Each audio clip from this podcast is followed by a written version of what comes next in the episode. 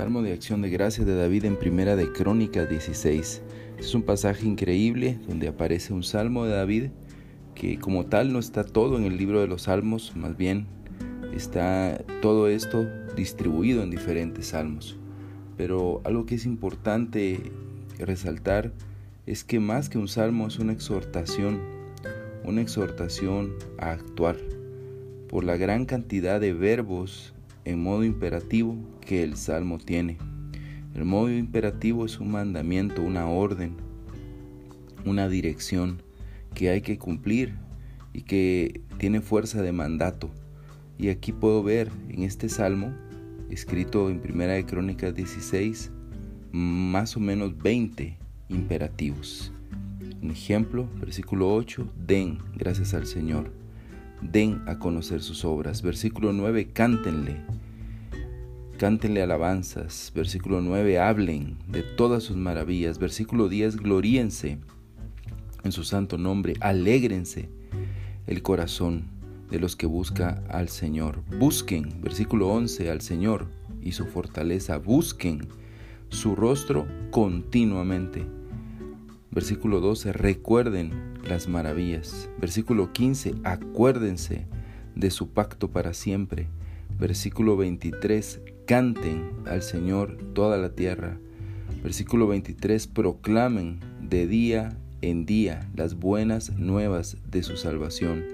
Versículo 24, cuenten su gloria entre las naciones. Versículo 28, tributen al Señor oh familias de los pueblos, tributen al Señor gloria y poder. Versículo 29, tributen al Señor la gloria de vida a su nombre.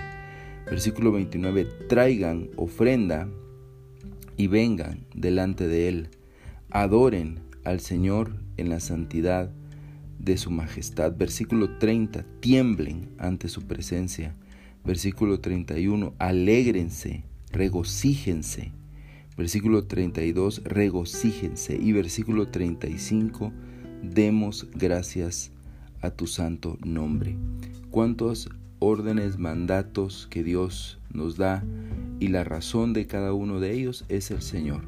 Porque Él es bueno, por eso hay que cantar sus alabanzas, sus maravillas, su fortaleza, buscar su rostro, acordarnos de su pacto, ver día tras día sus buenas nuevas, su evangelio, tributar a Dios porque Él nos ha dado, alegrarnos porque Él está entre nosotros, regocijarnos, cantar y contar a las naciones, evangelizar y dar gracias al Señor.